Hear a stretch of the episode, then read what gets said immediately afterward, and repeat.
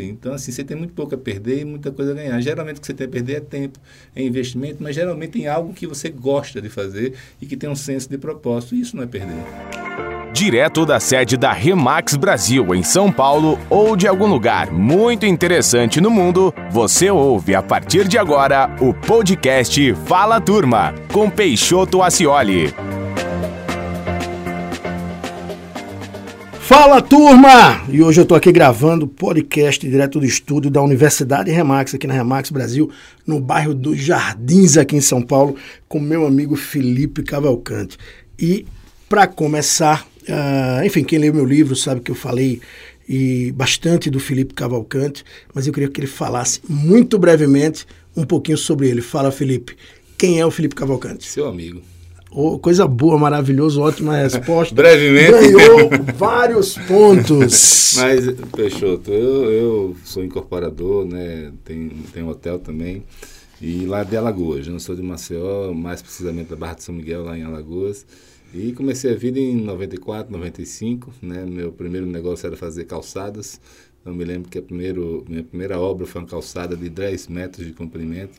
E a partir daí a gente foi crescendo, né? entramos em obra pública, a gente rapidamente virou uma empresa de referência lá.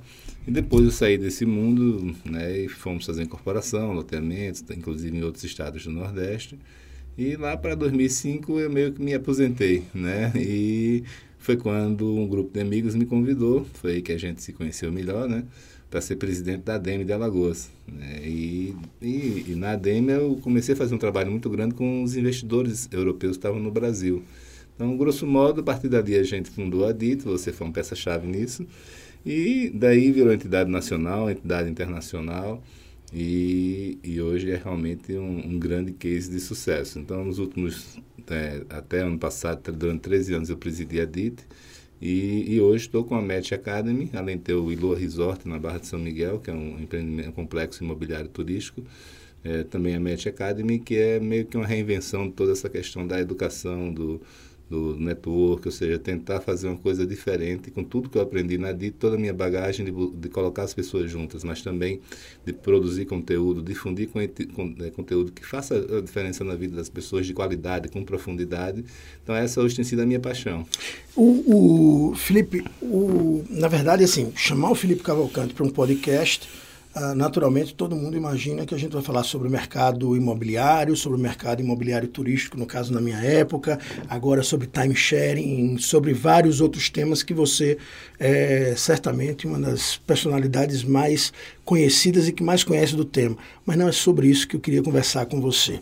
Ao longo da, da relação da gente, sobretudo na Adit, que você foi o, o o autor intelectual, né? Quando, quando você gentilmente divide isso com outras pessoas, mas eu me recordo bastante de como a Adit foi fundada e saiu 100% da sua cabeça.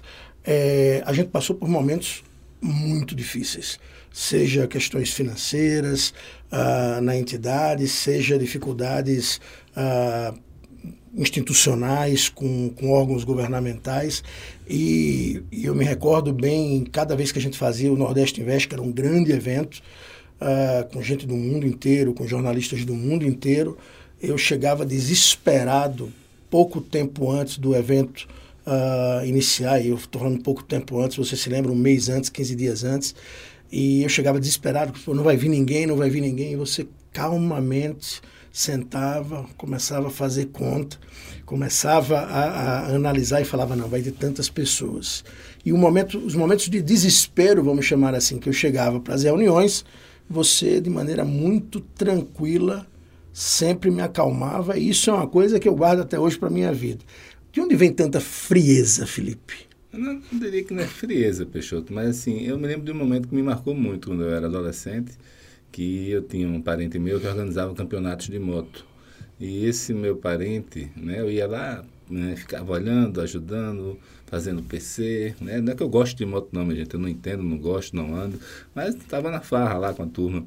E eu via o grau de nervosismo dessa pessoa, é, gritando, desesperado, suando, com os problemas que apareciam.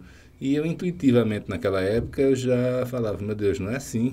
Esse é o momento de maior tensão, é o momento que a gente tem que estar mais calmo, certo? Então, aquilo me marcou muito e eu tentei ao longo da minha vida pessoal e profissional sempre aplicar isso. Fora isso, óbvio que você tem um elemento de, de, de caráter, né? de personalidade e de, ser uma pessoa calma. Você tem ideia, meu pai, uma vez estava na Disney com minha irmã, minha irmã com 15 anos, e meu pai, ele, ele teve um alarme de incêndio no prédio, né? E todo mundo saindo, as pessoas com roupa de baixo, as velhinhas, é, aqueles sprinklers com água nos corredores, todo mundo desesperado, evacuando aquele super hotel lá. E de repente a minha irmã entra correndo no quarto do meu pai e diz, é, pai, vamos surgir. Não, e ele lendo o gibi, ele disse, olha, isso aqui é coisa do fulano, que era um primo nosso que estava lá, que era bem, bem maloqueiro, como a gente diz em Maceió. É, irresponsabilidade é, mas no final era coisa do fulano mesmo. mas mostra um pouco, talvez, de onde tenha vindo esse lado meu é, mais calmo de DNA. Fora isso, cara, o, o, a gente tem que ter a cabeça fria, né? É, a gente tem que, tem que ter, assim, não pode se desesperar. As decisões são muito ruins quando a gente, quando a gente se desespera. E eu aprendi uma coisa na vida, Peixotinho, que tudo passa. Né, que assim eu tenho algumas técnicas que eu uso para lidar com esses momentos de maior tensão, de maior tristeza, de maior depressão. São os truques mentais que você estava me é, ensinando, inclusive. É, tem né? vários truques mentais e experiência de vida também, né? E muita leitura, né? muito estudo. E assim, a gente, a gente vai aplicando eles. E a primeira coisa é a seguinte, por exemplo, tem muita coisa, Peixoto, que é chateação, não é problema. Primeiro grande critério que eu uso é o seguinte, se isso vai estar me afetando daqui a um ano, é, isso é um problema. Tem que gastar toda a minha energia para resolver isso. Se isso daqui a um mês, daqui a dois meses, seis meses, eu nem lembro que isso aconteceu ou não está me afetando, isso é uma chateação. Então, assim, esqueça isso, não perca sono por causa disso, não brigue com ninguém por causa disso. Isso é uma chateação na sua vida. E a gente tende a, a realçar muito o lado negativo das emoções. Você está num dia maravilhoso, cheio de notícia boa, e de repente vem uma notícia ruim. É, e essa notícia ruim, ela tem o, o, condão de simplesmente acabar com o seu dia. Peraí, então é do ser humano você dar um peso muito maior às emoções negativas. Então você sabendo disso, você também, quando as emoções negativas vêm, incluindo o estresse, né, incluindo a, a, a, tensão do, de evento, de negócio, você consegue lidar muito melhor com isso tudo. Então, assim, que esse é outro ponto negativo que eu aprendi. Né? Eu, eu sou uma pessoa muito paz de espírito, calma, como você falou, né? Agora sim muito pragmático e não sou irresponsável. Assim, existe uma diferença entre muito você... pelo contrário, posso afirmar é, isso. Tem diferença entre ser calmo e ser irresponsável, deixar a, a, a, coisa tocar.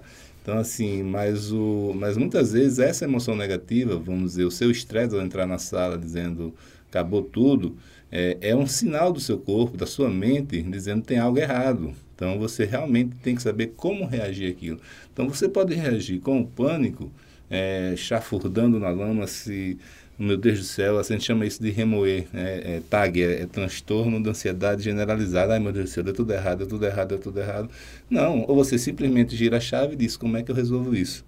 Parece óbvio, Peixoto, mas 90% das pessoas não fazem isso. As pessoas ficam eh, ali remoendo em torno do problema, em vez de, de, de olhar, encarar de frente o, o problema e partir para resolver ele. Então, quais são as soluções para esse problema? Tem um truque simples, Peixotinho.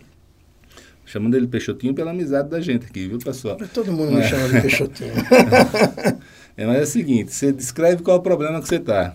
Aí você coloca a palavra como no início, né? Como eu você, você do negativo transforma para o, o, positivo. Isso tem um poder brutal. Você canaliza a sua energia, sai do, do, do, do remoer né, da coisa, né, da, da areia movediça e diz como e, e traz. E eu aconselho as pessoas a botar isso no papel, que dá uma organizada muito grande na, na cabeça quando você escreve, traça o plano e, e, e, você tem que arrumar coragem para enfrentar os problemas de frente e não botar embaixo do tapete, né? Muita, muitas das coisas que eu escrevi no livro, e eu falei isso para você, eu me inspirei muito em você. E, e na minha gestão, essa calma hoje que eu tenho, ela vem do, do passado da convivência com você. Uma outra coisa que vem muito forte uh, da convivência com você é uma pergunta que rotineiramente eu faço em todos os eventos, em todas as ações, que é o que pode dar errado.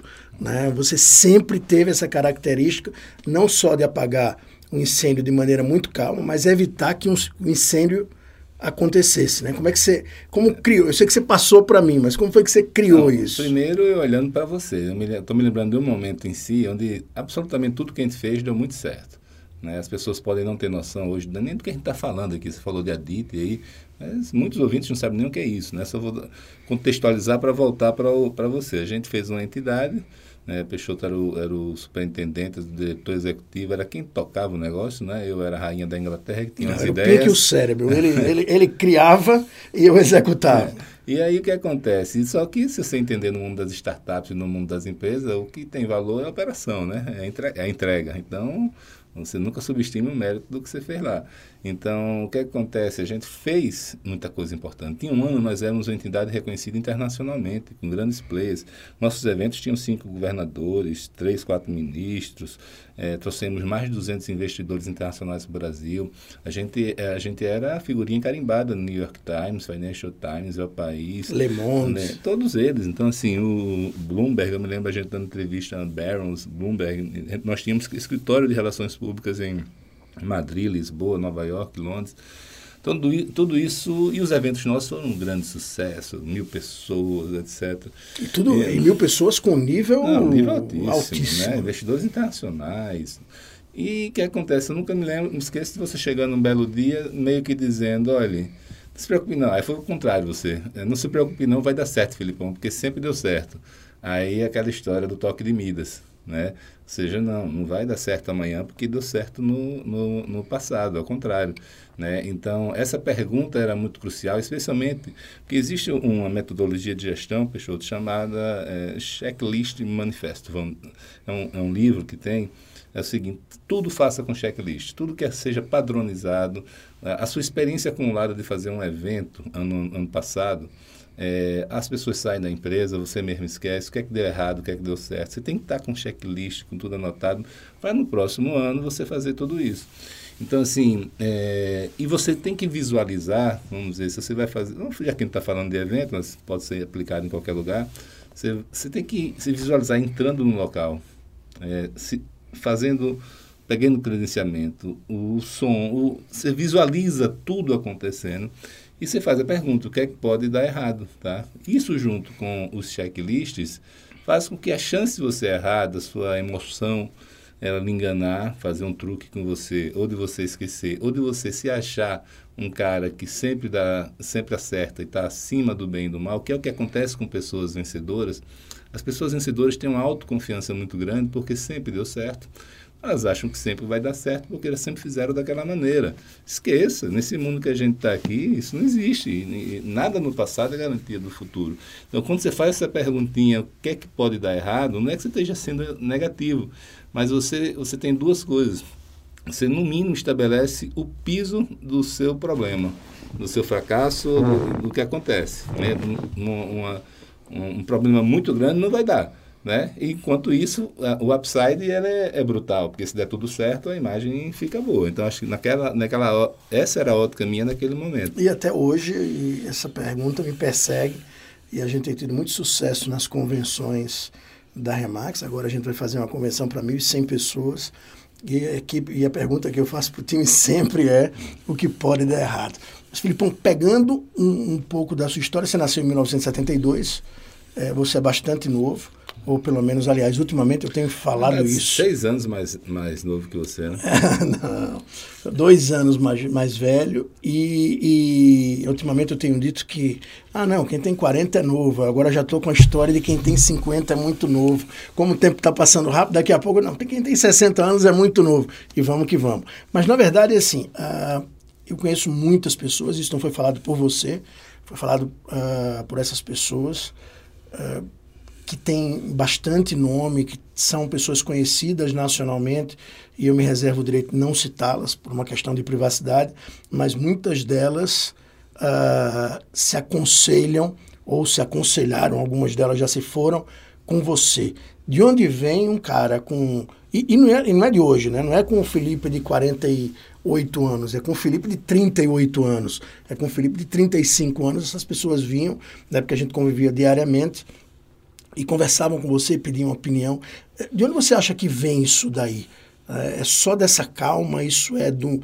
É, que musculatura é essa e de onde vem essa musculatura para orientar essa turma? Peixoto, eu, eu, eu gosto muito de, de fazer a comparação com o jogo de xadrez. Né? Eu jogava xadrez quando era mais novo. E não sei se você já jogou xadrez ou quem está ouvindo jogou xadrez, mas o que é jogar xadrez? É um baita exercício mental de musculação né, do cérebro, onde você consegue prever várias jogadas antecipadas. Parece simples, mas é muito mais difícil. Por quê? Você prever uma jogada é, uma, é realmente bobagem, assim, não, é, é esforço mental. Mas imagine que a pessoa, se eu fizer isso, a pessoa pode fazer três ou quatro jogadas. Aí você tem que pensar. Cenários, né? A minha resposta para cada uma dessas três ou quatro jogadas é, imagina, é geométrica a coisa. Aí depois a, re, a, resposta dessas três. Tem os grandes mestres, vem 12 jogadas na frente. Então acho que isso me ajudou muito, essa questão de, de, de, de, de traçar o cenário é, de longo prazo, de probabilidade. Junto com isso, quer queira que não, Peixoto, tem uma coisa que está à disposição de todos nós, que são os livros, o conhecimento da humanidade é, quantos bilhões e bilhões, hoje a gente tem 6 bilhões de pessoas no planeta, e quantos já viveram ao longo da humanidade, quanto conhecimento foi produzido. Então, muito cedo, eu tomei a decisão de que eu, não, eu ia tentar errar o erro dos outros, sim, ler biografias, ler história, é, ou seja, é, ler os grandes livros, os grandes romances, Peixoto, as pessoas não dão valor nenhum para isso, Machado de Assis, Dostoiévski, é, mas é, são fabulosos, assim, são, ele entra na mente do ser humano. Então, na hora que eu desde muito cedo tinha, sou uma pessoa introspectiva, né, eu sempre gostei de ler, de estudar, e assim não adianta, YouTube é bacana, é, podcast é maravilhoso, mas o grau de profundidade que um livro traz, nada mais traz. Então você vai juntando tudo isso e talvez uma certa vocação, um certo, um certo dom né, para enxergar as coisas, porque as pessoas é, Isso é um bom ouvinte também, você é um, um excepcional ouvinte, isso é, ajuda Na verdade muito. é o seguinte, as pessoas têm muita ansiedade de, de ao, ao ver o outro falar, ficar respondendo, ficar se defendendo, né, já pensando na próxima. Eu realmente, em qualquer reunião que eu estou, eu tento ser o último a falar e eu escrevo tudo, tudo, é, para não esquecer e para não interromper a pessoa. E você tem uma questão chamada de empatia que é, que é bem mais profunda do que as pessoas pensam, né? É, não é só se você se colocar no lugar do, do outro, mas você tem um genuíno interesse naquela pessoa. A pessoa, inclusive, sente isso.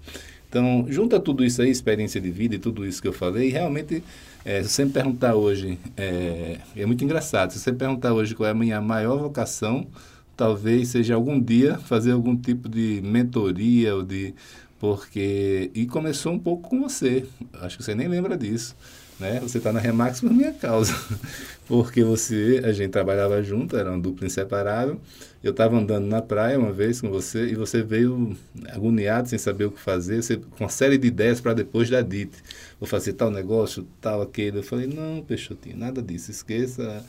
Isso não por causa disso, disso e disso, isso não por causa disso, faça isso. Aí uma semana depois você me ligou dizendo que estava vindo é para São Paulo para um, Remax. Um, marcamos né? um almoço no restaurante japonês e eu falei para E é muito engraçado, tem assim, pessoas, sim, pessoas muito, muito, muito, muito importantes, muito relevantes, que elas é, boa parte delas tomam as decisões de vida conversando comigo.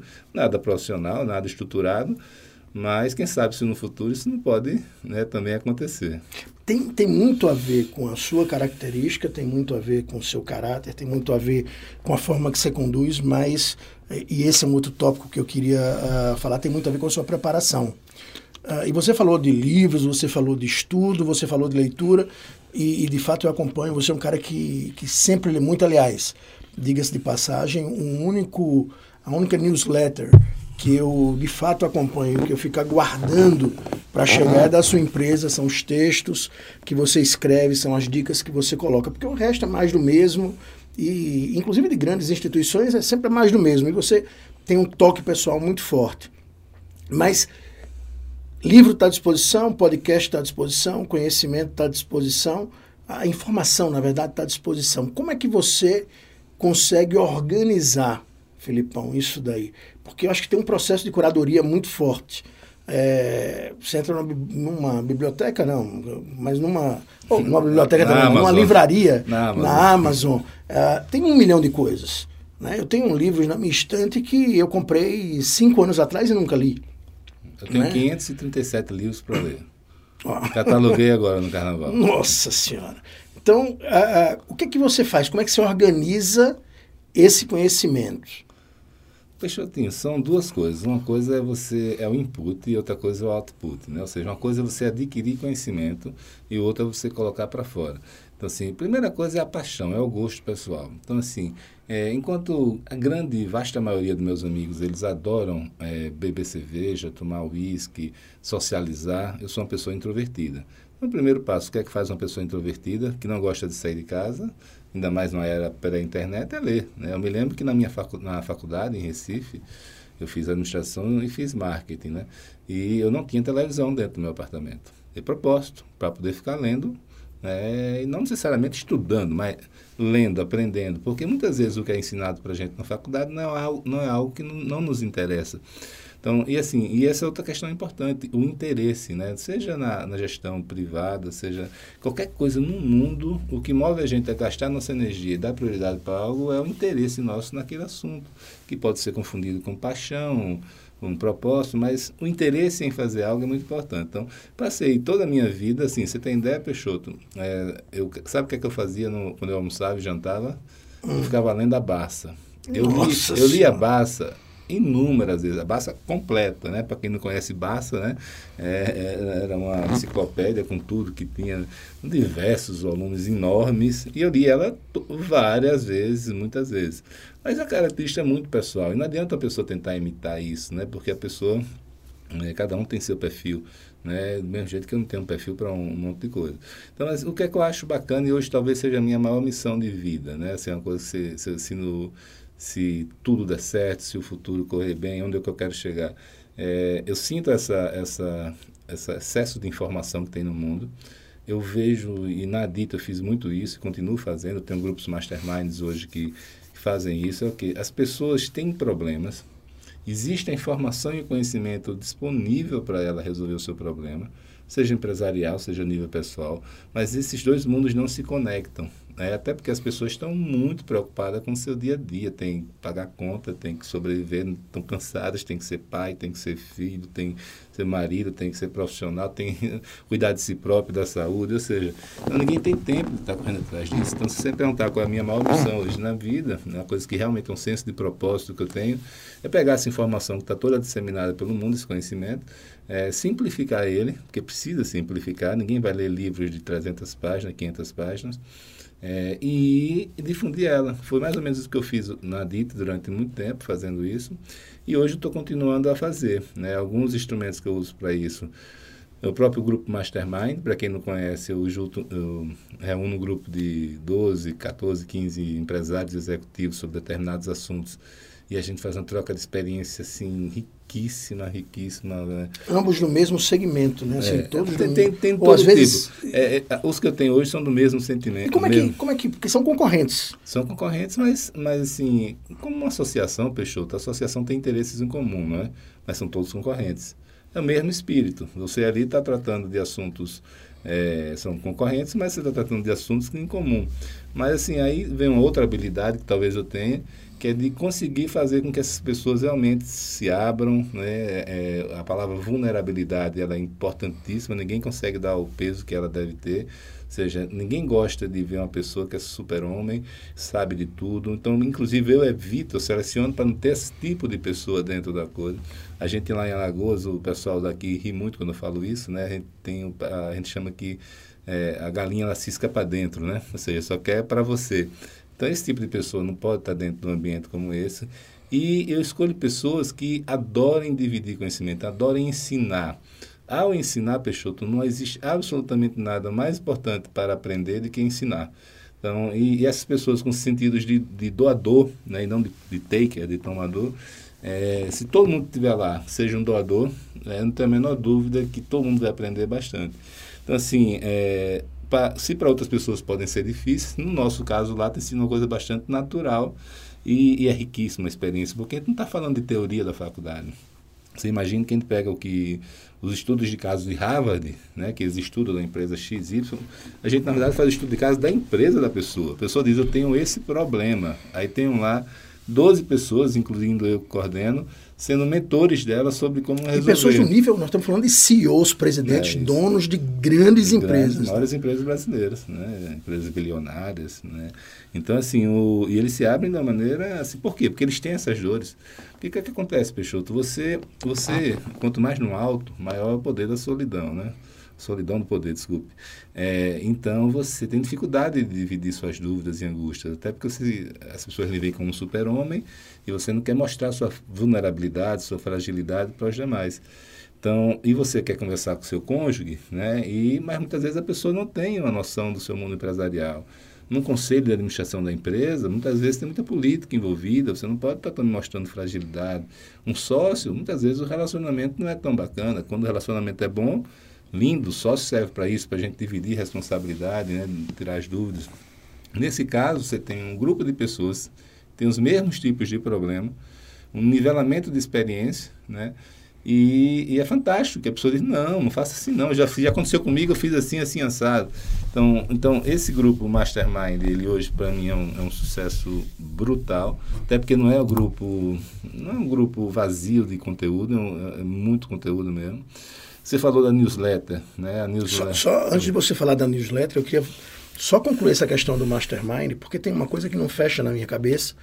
É, e eu, eu nunca lhe perguntei é, diretamente isso, nem, nem diretamente, nem indiretamente, vou perguntar aqui agora. Você tem um grupo absolutamente fantástico, do nível altíssimo, ah, e eu recebo as newsletters com com as informações e você cobra um valor absolutamente ridículo, uh, com todo respeito. Uh, Estou falando isso, mas assim, a gente vê hoje masterminds com cara cobrando 20 mil, 15 mil, 30 mil no final de semana e você cobra um valor, sobretudo para aquelas pessoas que estão ali. Qual é a estratégia desse negócio? Porque eu não consigo entender e estou lhe perguntando agora, cobrar assim, tão pouco por, por você, tanto. Você falou primeiro da estratégia do negócio. Em primeiro lugar, isso é um hobby. Você entenda que eu tenho minhas atividades empresariais. Né? Eu, tenho, eu tenho as coisas às quais eu me dedico de segunda a sexta intensamente, de noite, etc. Então, segundo lugar, são é, é, um grupo de altíssimo nível de network, eu mesmo aprendo bastante. E essa dosimetria de, de valores e de, e de preço aí é, é, uma coisa que pode se ajustar com, com o passar do tempo. Né? E eu acredito muito, Peixoto, em fazer acontecer. Né? De repente, se eu fosse cobrar 70 mil reais no Mastermind, podia não ter feito o primeiro grupo. Mas eu fiz o primeiro, né? É, fiz o segundo, tem várias outras pessoas me procurando agora para fazer. Quem sabe isso não vai virar um negócio, um business mesmo meu é, no futuro. Quem sabe o preço talvez não seja outro, mas não é para subestimar a quantidade também de aprendizado que eu tenho. Né? Eu já tinha, né? eu já conhecia praticamente todas essas pessoas, eram amigos meus ou conhecidos, etc. Mas que queira que não, o network vai se, se aprimorando. Dali também se geram outros negócios. Né? Então é uma coisa que eu tenho muita satisfação de fazer. Então, assim, é, eu dei um passo, Peixoto. Tá? Então, é, é como lançamento imobiliário. Se você erra no preço de venda na largada e, e bota muito caro, é um fracasso, cara. Talvez seja melhor você começar com um preço mais barato, ter a sensação de sucesso, o boca a boca se espalha que aquele empreendimento foi um sucesso, e a partir daí você vai sim nivelando é, é, a relação valor e, e, e, custo. Eu conversei com algumas pessoas que fizeram o, o, o Mastermind e falaram da fluidez do, do negócio. E, e pelo que eu uh, conheço você, você deve ter estudado muito esse tema. É engraçado que a pessoa ontem, inclusive, estava uh, conversando comigo sobre uh, a fluidez da coordenação do mastermind, tudo que você gera, e falando como se fosse uma coisa absolutamente natural. E você tem essa, essa, é, esse poder de deixar a coisa muito natural. Mas você se preparou muito para fazer um mastermind, não sobre o tema técnico, mas sobre a estruturação do grupo, a, forma de fazer. Fala um pouco sobre isso. Peixoto, na verdade, tudo na vida a gente tem que se preparar, né? Então, eu mais que ninguém, eu estudo tudo. Se eu for fazer, se eu vou fazer algo, eu me preparo. Eu, e, e, outra coisa, você é testemunha é, disso muito claramente. Eu não me, eu não me preparo é, aprendendo com os melhores do, de Maceió nem do Brasil, né, com os melhores do mundo. Você se lembra quando a gente ia lá para fora, a gente perguntava quem é o melhor no mundo nisso. Né? E a gente batia na porta da pessoa e, e então nunca tive esse tipo de timidez, tá entendendo? Então assim, na, nesse caso específico do Mastermind, também eu li diversos livros, conversei com especialistas, inclusive internacionais, e fui aprendendo as técnicas, as dinâmicas. Até porque, né, Peixoto, tem uma tendência muito grande desse tipo de, de dinâmica, ela ser é, banalizada, né? Muita gente oferece, é como coach, né? Muita gente... Todo mundo é, é coach, né? É coach, então assim, autoajuda, não sei o quê. Então, no meu caso, não. Eu quis fazer realmente uma coisa que agregue valor para as pessoas, né, que as, é, no, no, que se refere à fluidez, que se chama. Existem técnicas dinâmicas, mas também, assim, no meu caso específico, ajuda muito o meu interesse muito grande por psicologia. Né? Você perguntar, eu estou desde janeiro só lendo livros de psicologia. Tá? Então, assim, eu já li dezenas, há, há décadas. Então, sou quase que um, um, mini psicólogozinho aí. Então, você, é, você entender a mente humana é muito importante, né? Então, na hora que... E, e junto com esse, minha, esse meu background, junto com algumas dinâmicas e técnicas que a gente vai aprendendo, e mais importante que tudo, a minha experiência na DIT, porque eu passei 13 anos na DIT fazendo exatamente isso numa escala muito grande. E a DIT era uma entidade que tinha um ambiente muito leve, era uma entidade sem muitas formalidades, isso foi grande parte do sucesso dela e um pouco da minha personalidade característica, né? Até porque eu tenho muita dificuldade de fazer o que estou fazendo agora, de passar mais de 10 minutos falando sério, né? Então, sem, sem fazer piada e, e sem brigar, brincar. Então, isso também ajuda a desanuviar o ambiente, eu faço muito brincadeira com as pessoas, mas, assim, tem um pouco de confiança e credibilidade, né? As pessoas já me conhecem, então a credibilidade é, na condução. Existem pactos de, de sigilo, obviamente, existem dinâmicas e técnicas que eu uso para, pessoa exatamente, para as pessoas se conhecerem, é, encontrarem pontos em comuns, né? o, que, o, que é que, é, o que é que faz a pessoa é, cortar anos de, de, tentativa de conhecimento, de virar amigas, quando você encontra pontos em comuns, entendeu? É, essa questão também de, de de incentivar as pessoas a falarem realmente, a pequenas estratégias, você que eu sei que é mais aberto, começa falando. Quando uma primeira pessoa fala tudo e se abre, os outros ficam constrangidos de não também se abrir. Eles entendem qual é o, a dinâmica, a dinâmica né? o ambiente, assim, eles entendem que ele tem que entrar na, naquela onda, naquele, naquele modelo. Mas mais importante que isso, eles percebem quanto isso é rico. As pessoas gostam de falar, Peixoto. Independente de ser concorrente, as pessoas gostam de falar. Mais importante que isso, voltando para a psicologia, é uma necessidade humana de falar que as pessoas têm, de botar para fora, né, de dividir suas angústias. Por isso que as pessoas passam anos em, em terapeutas, em psicólogos. Então, você imagina você falando tudo isso num ambiente de pessoas que lhe entendem, sem teoria. Podem lhe ajudar. Lhe ajudam. E assim, eu estou dizendo de entende, de você economizar centenas de milhões com uma um, sua empresa pode quebrar ou pode é, florescer em função do, de uma coisa que é dita ali, de uma pessoa que já passou por aquilo. Então, assim, quando você junta tudo isso, estudo, dinâmicas, é, e, e, principalmente o conceito, Peixoto, de que ali não tem aluno, só tem professor. Não tem uma pessoa que se levanta para dar palestra e ensinar é, para os outros. Temos as atividades sociais de, de integração, é todo um arcabouço de coisas que eu fui aprendendo na época da DIT que a gente utiliza nele também. E, felizmente, assim, acho que é o grande mérito é esse, é você fazer com que as pessoas se abram perante, muitas vezes até concorrentes, mas eles percebem claramente o valor de se abrir e de que, ao todo mundo se abrir, o, o conhecimento coletivo que chega para ele é enorme.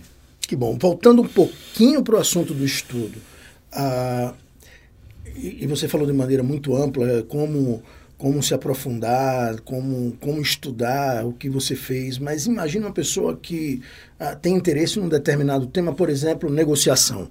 Ah, se essa pessoa sentasse com você e falasse, eu quero entender muito sobre negociação, o que você orientaria para ela? E aí, negociação ou qualquer outro tema? Né? De maneira estruturada, como você acha que essa pessoa poderia aprender? Não sou eu que ensina isso. Não sei, já, não sei se já ouviu falar de Richard Feynman, né? um cientista muito famoso aí. E, ele diz uma coisa muito simples, assim, se você quer aprender, você ensine. Né? Então, é, você ensine como se você estivesse ensinando uma criança. Tá? Então, assim, você, primeira coisa, você tem que é, ter foco, né, estudar os melhores que tenha sobre isso. Segundo, todo livro que você lê, né, e tente, você vai ver alguns artigos, vai ver vídeos, etc e tal, mas é, é, é bacana mas isso não muda você de patamar, a consistência desses conteúdos é, é menor, são mais reforçadores de que realmente construtores do, do conteúdo. Então você pega todos os livros que você puder imaginar disso tá? e você vai grifando tudo que você que lhe chamar a atenção. Tá?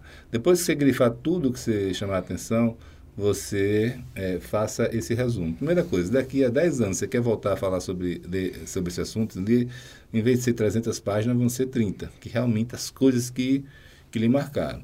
Faça isso com 10 livros. Né? Depois de fazer isso com 10 livros, tente dar uma organizada e faça uma apresentação de PowerPoint. Tá? Ou não, eu faço uma apresentação de PowerPoint de cada livro. A cada momento que você está fazendo isso, você está aprendendo demais. Está tá se, tá se é, é, consolidando lá dentro, tá? Porque você vai acabar entendendo, Peixoto, que não adianta ler 100 livros. Você pegar 10 livros, está tudo lá. Você pegar 5 livros, de maneira geral, os conceitos importantes estão lá. Então, assim, e aí você vai virar um especialista nesse assunto. Comece a dar palestras, fazer webinar sobre isso, escrever no Twitter, escrever artigos, e a cada vez que vai fazendo isso, você vai adquirindo autoridade sobre aquele assunto, e ao mesmo tempo é, é, retroalimentado, porque você realmente, cada vez mais, pensa no assunto, você vai dar uma palestra, você se prepara, então você se preparar para ensinar e fazer resumo do conteúdo que tem por aí. Você ia falar da newsletter, primeiro, ótima dica que você deu, e eu vou, a gente já, enfim, já tinha falado algumas vezes um pouco sobre esse tema, é, e essa dica do, da, do foco do período eu nunca tinha, nem, nunca tinha ouvido e de fato deve fazer bastante diferença. Você ia falar da newsletter, eu interrompi você. Fala um pouco da newsletter. A newsletter é mais um hobby meu aí, de todo final de semana eu paro uma hora para fazer. Assim, para você e para as pessoas me entenderem, tem uma coisa que eu acho que está acima de qualquer coisa, para qualquer pessoa. É, que quer se relacionar com o outro. Você tem que gerar valor agregado, você tem que ser útil para o outro né? mesmo a nível de amizade, mesmo a nível de, de business, é, você tem que ser útil, útil. Se você é um corretor, você tem que ser útil, tem que gerar valor agregado. Então, em qualquer, você vai fazer uma newsletter, você vai fazer qualquer coisa.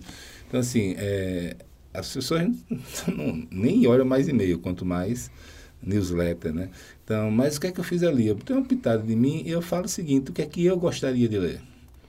Quais são as coisas que eu tenho interesse? Se eu tenho interesse, Peixoto, outras pessoas vão ter. Com isso, eu sei, eu tenho mais, mais de 10 mil pessoas hoje cadastradas na minha newsletter, mas eu sei que, de repente, dessas 10 mil, vão ter 50 ali, de repente, que são apaixonados e se identificam. Eu estou criando uma tribo, eu estou criando um, um, um, grupo de pessoas, é, chama em inglês de like-minded, né, com, com mentalidade parecida, com interesses é, parecidos. E mais importante que isso, Peixoto, quando você faz um, isso num ambiente desse, online, né, você acaba encontrando muitas pessoas que não estão restritas, restritas à faculdade que você fez, são pessoas que realmente pensam, se importam com o que você. É, a mesma coisa que você faz. Então, acho que uma pessoa, primeiro, não pode ter medo de se expor, e vai ter muita gente que vai tirar onda, que vai brincar. É, deixa deixar. Não são essas pessoas que você está querendo Seu falar. Seu foco não é essa, não é, não é esse tipo de jeito. Eu tenho um amigo meu que é muito focado em, em felicidade, em, em, melhorar o ambiente de trabalho nas empresas, né? Hoje é um grande influenciador no Brasil. E, eu, eu, e muita gente, eu tenho muitos amigos no mercado financeiro que, que ficam brincando com ele o tempo todo, tá?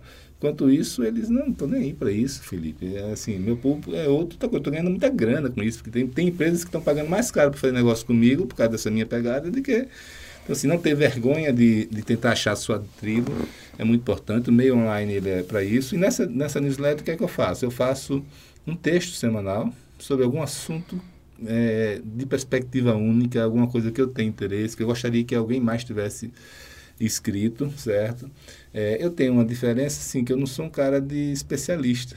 Eu não tenho muita paciência para falar sobre um nicho específico, só sobre o mercado imobiliário. É, você é, fala de soft então, assim, skills, o, você fala de... O que, é que, o, que é que, o que é que é a criatividade, Peixoto, a inovação? É você é, colocar duas ou mais coisas que não tem nada a ver juntas e criar uma terceira.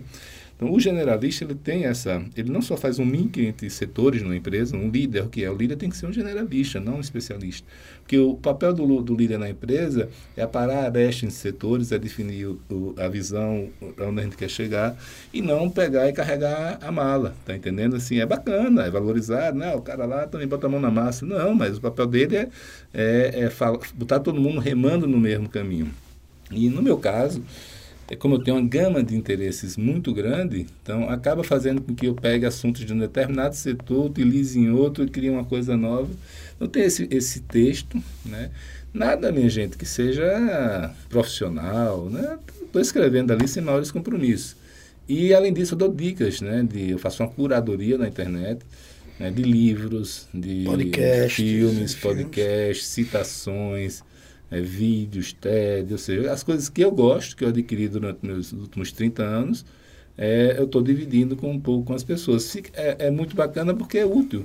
A pessoa, em vez de estar procurando na internet qual é o filme que vai ver na Netflix, já digo lá. Ó. Quem, quer, quem quiser se inscrever para receber a newsletter, o que é que faz, Filipão? É, tem, entra no site da Match Academy, Match é, se escreve M-A-T-X.com.br e lá se inscreve para receber a, a newsletter. E você também tem um podcast, aliás, você me inspirou para fazer esse podcast. Uh, lá também tem o, o link para o podcast. É, o podcast tem? Né, lá tem também, né, no, no, no site da MET, é uma parceria com a DIT Brasil, mas a gente também está em todos os agregadores de podcast, né, Apple, Spotify, qualquer um. MATX, é o MET Podcast. E lá eu falo, talvez, com pegada um pouco maior para mercado imobiliário mercado imobiliário turístico, né, eventualmente um pouco mais sobre outros assuntos que me interessam pessoalmente, né, em termos de gestão, desenvolvimento pessoal.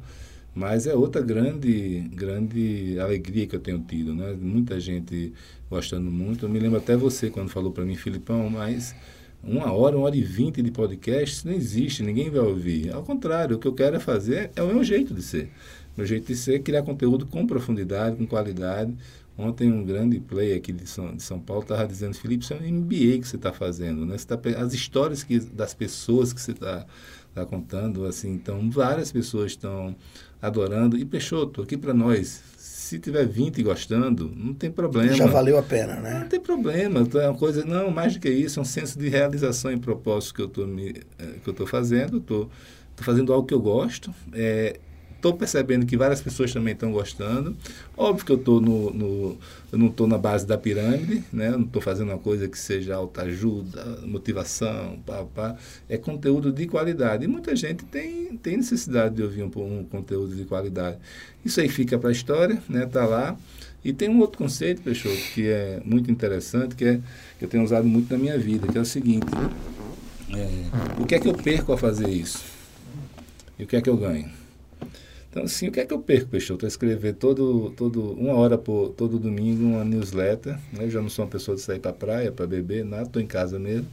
É, o que é que eu perco a fazer um podcast, Peixoto? Que eu estou lá na, na, em Maceió, faço online, inclusive, algumas vezes eu faço pessoal também, quando estou em São Paulo.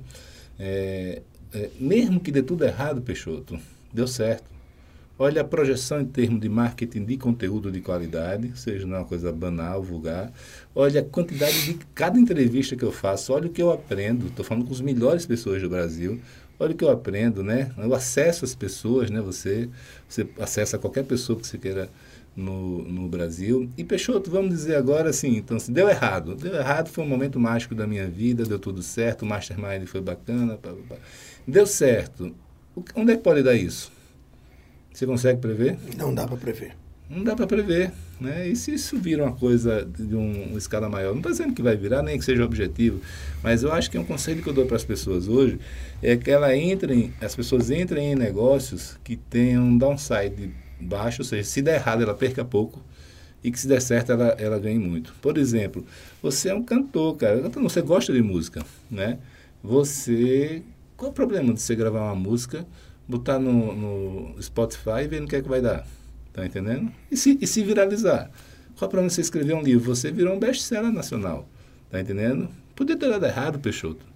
E ali os amigos terem comprado, pá, pá, pá, bacana, no mínimo seu, só o seu esforço de ter escrito aquele livro.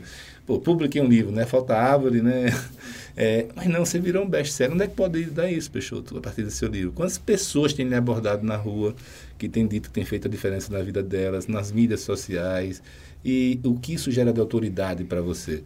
Tá entendendo? Então, assim, onde é que isso pode dar? Ninguém, ninguém sabe. Então, assim, você tem muito pouco a perder e muita coisa a ganhar. Geralmente o que você tem a perder é tempo, é investimento, mas geralmente em algo que você gosta de fazer e que tem um senso de propósito. E isso não é perder. Chegou a hora do Bota Pra Fora. Filipão, muito se fala de qualidade de vida, muito se fala de equilíbrio, e o livro é exatamente um contraponto em relação a isso, onde eu uh, dentro da minha visão e dentro da minha percepção, acredito que para tudo que você quer conquistar, você paga um preço. Bota para fora o que você conquistou de objetivo, mas que você pagou um preço alto. Tudo, né, Peixoto? Na verdade, em primeiro lugar, acho que antes de responder a sua pergunta, a pessoa tem que saber se res responder, porque é uma questão muito individual, né? É, o que é que ela quer para a vida dela e o que é que ela não quer. E mais importante que o que ela quer, é o que ela não quer. Tem pessoas, Peixoto, que não estão dispostas a passar pelo sacrifício, elas não têm o estômago, não têm o costado, né, para superar a quantidade de problema e desafio que, que crescer ou ser um milionário existe. É, tem outras pessoas que até têm, mas eu, eu sou um caso um pouco parecido disso, você sabe bem. Em 1998 eu tomei uma decisão minha decisão foi: é, eu não vou me arrepender de não ter tido uma boa família, de não ter me dedicado à minha família. E tive várias oportunidades excelentes que eu deixei passar porque esse era o meu grande princípio de vida, tá? Então, assim, o, o, a pessoa tendo isso muito claramente, né, seus princípios de vida, o que aconselho a cada um de vocês aqui que está ouvindo, escreva seus valores de vida, seu princípio de vida, aquilo caro a você. Inegociável. Inegociável. Né? Então, na, nesse momento, todas as vezes que você tiver uma decisão difícil, ela passa a ser fácil, Peixoto. Porque você olha no seu princípio de vida e tá dada. E, e você tem muitas decisões difíceis para tomar. Dito isso, Peixoto, você quer ficar rico. Você quer ter sucesso na vida. Você quer crescer. É, cara, eu nunca vi um milionário ou bilionário que não trabalhou todo sábado, domingo, todo feriado. Desconheço. Eu não conheço uma pessoa bem sucedida que não ficou sem dormir boa parte da vida. É, eu não conheço ninguém que não sabia como ia pagar as contas no outro dia. Né? Então, assim, e, então a pessoa tem que entender se ela tem o estofo para superar esses, esses momentos. Porque inteligência, Peixoto, é, é, é, é, entrada. As pessoas se perguntam por que porque a turma inteligente, o CDF do colégio não se dão muitas vezes bem no, na, na, vida, é porque o que, o que o grande denominador do, do sucesso na vida se chama garra. Garra, atitude, iniciativa, resiliência. É, e a garra, ela é, é, é de acordo com o que você está falando aí dessa questão, você tem mais garra ou não em função de você acreditar e ter interesse e paixão no que você está fazendo. Você, Peixoto, alguma vez na vida, algum parente seu já chegou a falar que você era doido que isso não ia dar certo? Muitos, né? Sempre. E todo mundo que está nos ouvindo, que já empreendeu, o que fez uma maluquice. Você sabe que eu tenho a teoria de que o, a, a diferença do visionário para o, o maluco é se deu certo. Deu certo, o cara é um visionário. Esse Elon Musk é um visionário, né? Jeff Bezos é um visionário. Mas quantos deles ficaram no caminho foram chamados de loucos pelos parentes, pelas famílias? Então, assim, Cara, qual é a regra? Você tem que entender se você acredita ou não naquilo. Se, se aquilo é, faz sentido para você, esqueça o que os outros estão dizendo. Né? E vai em frente sempre. Para você ir em frente, aí, diretamente, respondendo diretamente o que você está falando, é, você tem que dar carga máxima. A primeira coisa que a pessoa tem que ter em mente é o seguinte, que existem momentos na vida. Né? Existe um momento que você tem energia e que a oportunidade está passando. Você tem que dar de tudo, é 150%, é 1000%. Tá? É um momento que realmente a família vai sofrer. No meu caso, eu, eu consegui ter um pouco de sabedoria, mais do que isso, uma esposa fantástica, que disse o seguinte, tudo bem, é, não é o seu momento, é o nosso momento, é a chance que a gente tem de de ir para frente e ter um futuro melhor. Para isso, só lhe peço uma coisa, você não vai estar dentro de casa. Né? Eu passava 15 dias na Europa, 7 no Brasil viajando, e os outros 7 dentro de Maceió era trabalhando no escritório. Mas o, o dentro do que o seu livro fala, seguinte, você tem que efetivamente aproveitar os cavalos selados que passam, tem que subir nele. Se você acredita Né? Se você acredita que aquilo é, invista. Você não se arrepende pelo que é, fez. Você sempre se arrepende pelo que não fez. Eu ouvia falar isso desde que eu era criança, mas não conseguia entender a abrangência disso. Então, e mais importante que isso tudo, Peixoto, é que assim, você dá toda a sua corda numa coisa. E a chance de você fracassar é muito maior do que você ter sucesso. E, e o fracasso ainda é visto como algo ruim. O fracasso é muito bom, Peixoto. Fracasso ele tem que ser abraçado pelas pessoas. É, entenda que eu sou hoje, é, você está falando aqui para mim, mil elogios, como se eu fosse um enorme sucesso. Eu poderia passar um outro podcast aqui falando todos os meus fracassos, fracassos grandes, fracassos pequenos, pessoais, profissionais. Então, assim, cara, mas eu sou hoje quem eu sou por causa desses fracassos, fracassos e das vitórias. Então, assim, se a pessoa tiver a mentalidade de que ela é o que ela é hoje, é, é um conjunto e, e, que você, como empresário, as pessoas têm que esquecer que esse negócio que startup de 20 anos de idade, o cara vai dar, não vai dar certo. O cara, eu, eu, com 20 anos de idade, eu tinha, eu com 22, 23 anos, eu tinha a segunda maior construtora de Alagoas. Eu não conseguia ter uma conversa para demitir uma pessoa. Eu não conseguia ter uma conversa de feedback. Não sabia o que fazer com relação às situações. Não dá. Hoje isso são coisas é, que eu até ensino, talvez, né? Então, assim, o o, então, assim, a pessoa com 45 anos, 40, 50 anos de idade, ela, ela que fracassou na vida, ela é muito valorizada por muitos investidores, porque ela sabe. Né, o Cláudio Galeazzi é o maior recuperador de empresa, restaurador de empresas do Brasil, e ele diz muito claramente isso, cara. Foi por eu ter quebrado na minha empresa que eu fui contratado para administrar uma outra grande empresa, porque a pessoa disse: olha, você sabe o que é ser empresário quebrado, então você tem muito valor é, é para mim. Então, se você abraçar o fracasso, saber que você é quem é pela soma de suas experiências, você também entender que o que o que a vida hoje, né, produtiva, né, é, ela, ela, a gente vai ter com vida produtiva, Peixoto, chegando perto dos 90. É, hoje em dia, a idade média de, um, de, uma pessoa que tem plano de saúde no Brasil é de 85 anos. Tá? Então, é, a minha mãe é considerada idosa né? porque mais de 60 anos é idosa, ela tem 72 anos. E dá show, hein? Mas ela bota show. nós dois no bolso, tá entendendo? Então, assim, a pessoa tem que perder essa mentalidade que ter 45 anos, 50 anos é velho. Eu tomei uma decisão, Peixoto. Eu sou jovem. Eu vou ser jovem com 60 anos, com 70 anos e com 80 anos. Eu vou ter curiosidade para aprender, para me reinventar. Eu já, eu já tive umas 10 profissões na minha vida. Já mudei de, de, de vários tipos de coisa. Até podcast eu sou agora, tá entendendo? E hoje tem uma facilidade muito grande para isso, porque antigamente você se definia pela sua vida pela faculdade que você ia fazer. Eu vou fazer faculdade de engenharia, você é engenheiro na minha vida. Hoje não é assim. Hoje você, você pode ter ideia, assim, não é mais pensar em termos de profissão, é pensar em termos de carreira. E o que é carreira? É não só a soma de vitórias e fracassos, mas as diversas profissões que você vai ter ao longo da vida. Né? Salvo que você seja um especialista, um cara de nicho, um cientista ali, uma pessoa que se apaixone pelo aquilo que faz. Mas, Peixoto, se você for contar quantas pessoas que, do seu relacionamento que fazem o que se formou, eu lhe garanto que não é mais do que 50%. As pessoas mudam, as pessoas com 17 anos de idade, Peixoto, não têm a menor ideia do que ser da vida. E as pessoas tomavam uma decisão muito importante nesse momento. Hoje em dia isso não é mais necessário. O maior conceito que eu estou dando para meu filho, que tem 15 anos, é veja aí o que é que faz sentido para você, vamos, eu vou lhe ajudar. E não deu certo, você Muda. tem mais 60, 70 anos para aprender outras coisas. O que são quatro anos de uma outra faculdade num cenário de 70 anos, 60 anos de vida produtiva. Mas mais importante que isso, Peixoto, é quantos, o que é essa revolução da Coursera, do Udemy, da YouTube? Você pode fazer tudo, você pode aprender tudo online, pagando 30 reais, tá entendendo? Então, assim, você aprende tudo.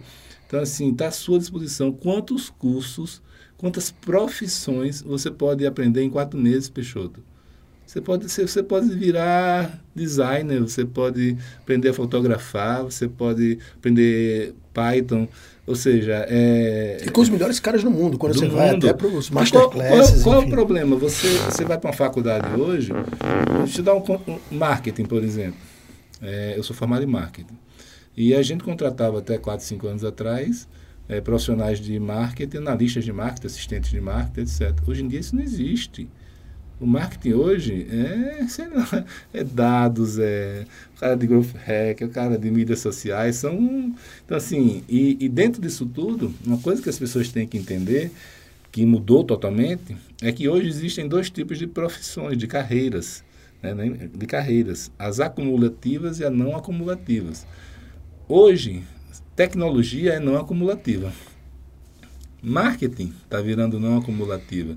Porque você, com o passar dos anos, em vez de você ficar mais experiente, entender mais daquele ramo, o grau de disrupção do ramo faz com que você tenha que estar sempre se reinventando.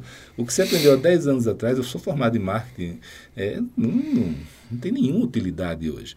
Agora, outras profissões são cumulativas. Fazer cálculo estrutural, por enquanto ainda, né? contabilidade, se você, 10 anos atrás você ainda atua hoje, você ainda continua continua aprendendo mais, é acumulativo. Então, assim, quando você junta todo esse caldeirão hoje, né, a, é, é, a pessoa, o, meu grande recado é o quê? Está disponível para todo mundo, você perguntou como aprender, está disponível para todo mundo, não é só livro, tem resumo de livro, tem, tem, em 12 minutos você escuta um resumo de um livro, é, mas mais importante que tudo isso, é, salvo quando você encontra seu propósito de vida, né, diz, é isso, eu quero é isso para minha vida, é, fora isso, você está com toda a liberdade do mundo para se reinventar diversas vezes na sua vida e todos os instrumentos estão dados ao seu acesso sem precisar de grana. Felipão, super obrigado. Uh, eu tinha colocado na minha cabeça que faria um podcast de 30 minutos.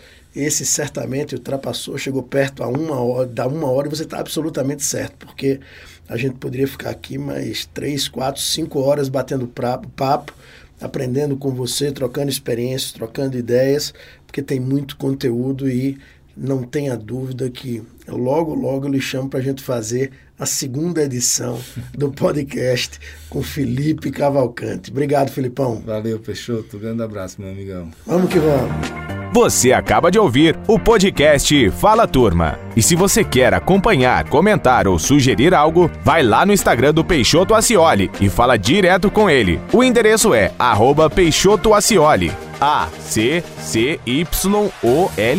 A gente se encontra no próximo episódio.